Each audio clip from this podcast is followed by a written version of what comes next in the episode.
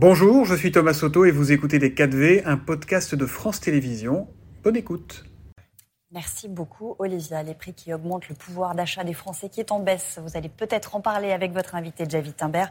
C'est l'heure des 4V. Vous recevez Olivier Faure, premier secrétaire du Parti Socialiste. Messieurs, bonjour.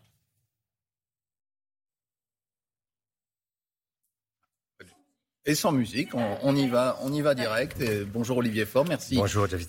D'être avec nous ce matin. On va parler effectivement de pouvoir d'achat, mais d'abord euh, cette lettre que vous avez reçue euh, en tant que chef de parti, euh, comme tous vos collègues chefs de parti, c'est le président Macron qui vous l'a adressée en tirant le bilan finalement de votre rencontre dite rencontre de Saint-Denis le 30 septembre. Il propose notamment de nouveaux référendums sur de nouveaux sujets. Qu'est-ce que vous en pensez?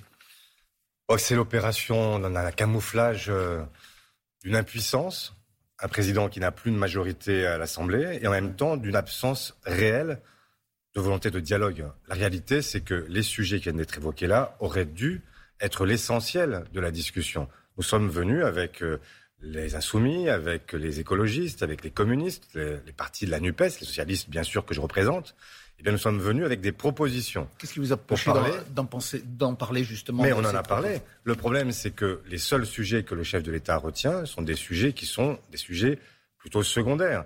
Et les sujets qui auraient dû être posés, c'est l'inflation. Quand vous pensez qu'aujourd'hui, l'essentiel de l'inflation, 50% jusqu'ici, 70% au premier semestre 2023, sont liés non pas au salaire, mais sont liés aux surprofits qui sont réalisés par les entreprises.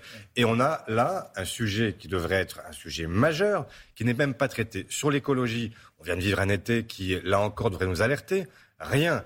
Euh, c'est absolument sidérant de voir à quel point nous avons un chef de l'État qui cherche à faire diversion en permanence, mais les grands sujets ne sont pas posés. Alors, grand sujet. Sur le cas précis de l'inflation, et euh, par exemple du prix de l'énergie qui constitue une grande partie des problèmes de pouvoir d'achat des Français. Qu'est-ce que vous feriez à la place du gouvernement? Est-ce que vous critiquez par exemple ce qu'on vient d'entendre, à savoir l'appel de Bruno Le Maire au principal groupe pétrolier Total de rester euh, plafonner ses prix au-dessous de 2 euros? Est-ce que c'est une mauvaise initiative? Et que feriez-vous de différent c'est l'énième épisode de Bruno Demande.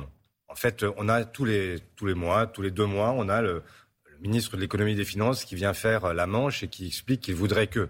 Et puis ça suit, ça suit pas, etc. On voit bien que sur les produits alimentaires, ça suit là, c'est à 1,99. Sur les produits alimentaires, vous voyez bien que ça fait des années, des mois qu'il nous explique qu'il va demander en fait à la grande distribution de faire des efforts, etc. Et que la réalité, c'est que le prix de le, prix euh, au caddie, en fait, il augmente de 14%. La rentrée des classes, plus 11%. Comment voulez-vous que les gens ne soient pas de Monsieur Eh bien, par exemple?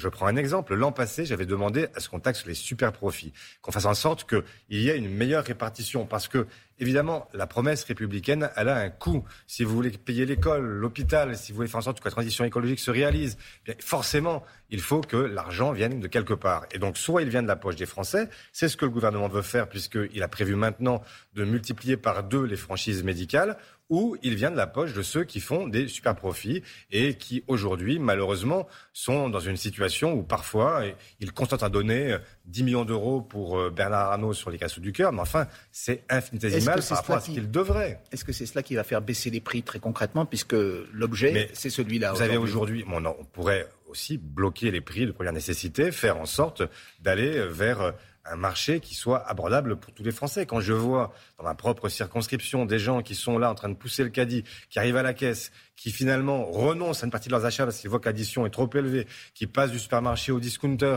qui sont donc blocage des prix, qu'on vous entende bien, c'est ce que vous préconisez. Et quand vous voyez sur pas, pas, tous les prix, sur les produits de première nécessité, quand vous voyez aujourd'hui que vous avez 8 Français sur 10 qui estiment se priver, vous avez un Français sur 5 qui vit à découvert.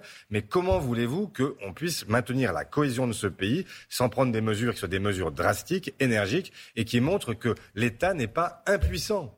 Sur l'immigration, c'est un sujet que vous avez évoqué, que plusieurs partis ont évoqué avec euh, Emmanuel Macron. Est-ce que vous pensez qu'il y a aujourd'hui sans doute me dire non, mais je veux entendre votre réponse, des ponts possibles entre la gauche et une partie de la majorité. Je vous demande ça parce qu'il y a une initiative prise par des députés de Renaissance, du Modène, de la NUPES pour réclamer une régularisation des sans-papiers dans les métiers à tension.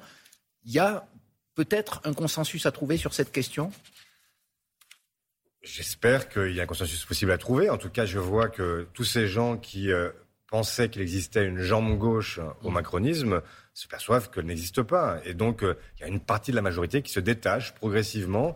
c'est peut-être la jambe gauche, justement, dont vous parlez, euh, amenée bah, par le député Sacha Oulier, notamment. On verra si elle existe vraiment. On verra parce que je vois que sur les salaires, ils n'ont pas bougé. Je vois mm. que sur l'ISF, ils n'ont pas bougé.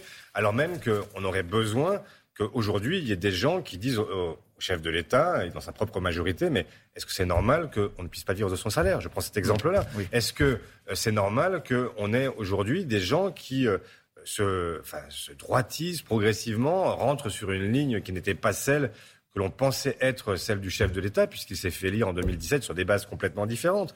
Donc euh, voilà, ça mériterait effectivement que ces gens-là prennent leur courage à deux mains et fassent l'aile gauche un pas vers du parti la gauche. Bah, je ne sais pas s'il existe une aile gauche, on verra. On découvrira cette occasion, on verra si jusqu'ici j'ai toujours vu des gens qui disaient oh là là, ça va trop loin sur les retraites, ça va trop loin, on en fait passer sur les salaires, on en fait passer sur l'ISF et tout ça. Et puis finalement ils se sont tus. Donc on verra. On en parlait dans le journal. Neuf militants écologistes et membres de, syndicats vont comparaître au tribunal de Niort. C'est la suite euh, de ce qui s'était passé à Sainte-Soline, au méga-bassine, le 25 mars dernier. À l'époque, vous aviez dit euh, que le dispositif de police était disproportionné. Il y aura un comité de soutien aujourd'hui pour euh, ces personnes qui sont jugées. Vous, en faites partie, ou en tout cas, est-ce que vous soutenez ces, militants qui sont convoqués devant le tribunal? Moi, je refuse qu'on criminalise les manifestants. Vous aviez à Sainte-Soline autant de policiers que de manifestants. Et l'évidence, c'est que les ordres donnés étaient ceux d'une confrontation. Si vous ne vouliez pas Sainte-Soline, c'est, bah, vous voyez les images. En fait, on est dans, une, dans des champs, il y a un trou au milieu, il n'y a rien à faire et il n'y avait absolument aucun danger à laisser manifester des gens plutôt que de chercher la confrontation. Même s'ils voulaient s'en prendre aux installations déjà. Il ne fallait, il n'y avait pas d'installation. Sainte-Soline, c'est un trou au milieu d'un champ.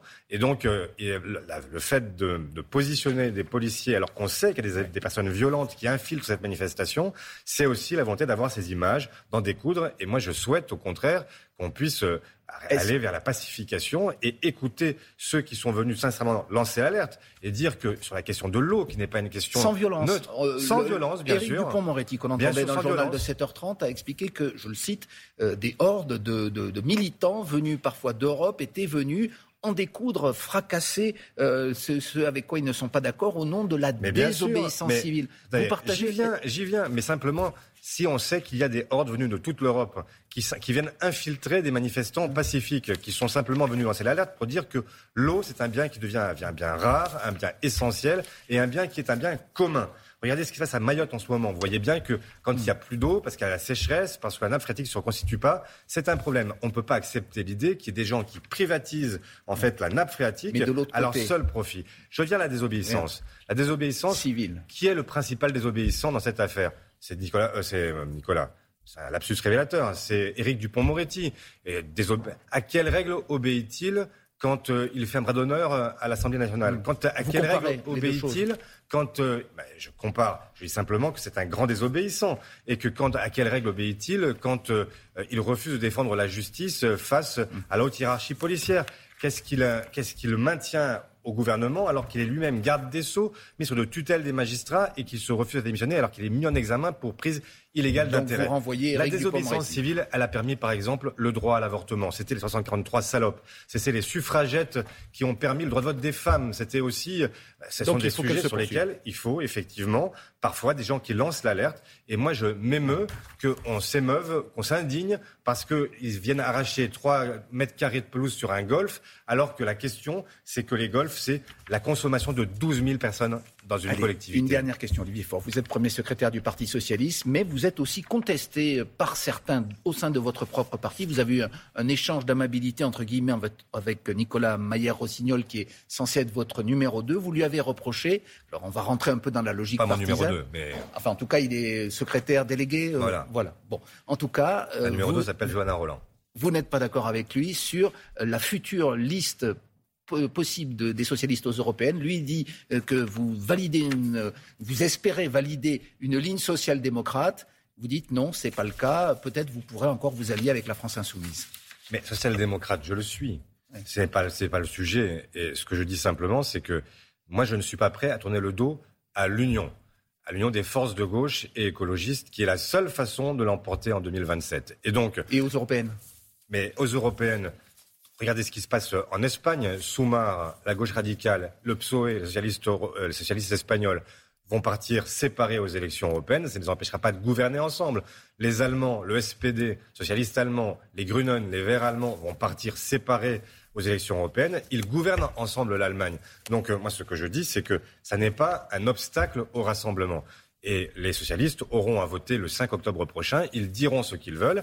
Mais dans l'attente, moi, je ne veux pas qu'on laisse s'interpréter l'idée même de listes séparées comme la volonté de se désunir. On va continuer à se battre ensemble. On l'était pour le rendez-vous présidentiel la semaine dernière. Nous allons continuer pendant le débat parlementaire. Vous vous rendez compte que le chef de l'État annonce déjà les 49-3 à répétition. Non, eh il, nous, a pas il est en train de nous dire que, en fait, si ça n'avance pas, il peut pas repartir. sur la loi de finances et sur la loi immigration. Moi, ce que je dis, c'est qu'on se battra jusqu'au bout pour permettre eh d'entendre la voix des Français. Vous l'avez dit ce matin. Merci Olivier Faure, premier secrétaire du PS. Merci à tous les deux. Merci à Sophie Berger-Finot qui a traduit euh, cette interview en langue des signes. Olivier Faure qui dénonce une opération camouflage d'impuissance à propos de la lettre envoyée euh, par euh, Emmanuel Macron au chef de parti politique qu'il a reçu il y a quelques jours. Voilà pour la politique.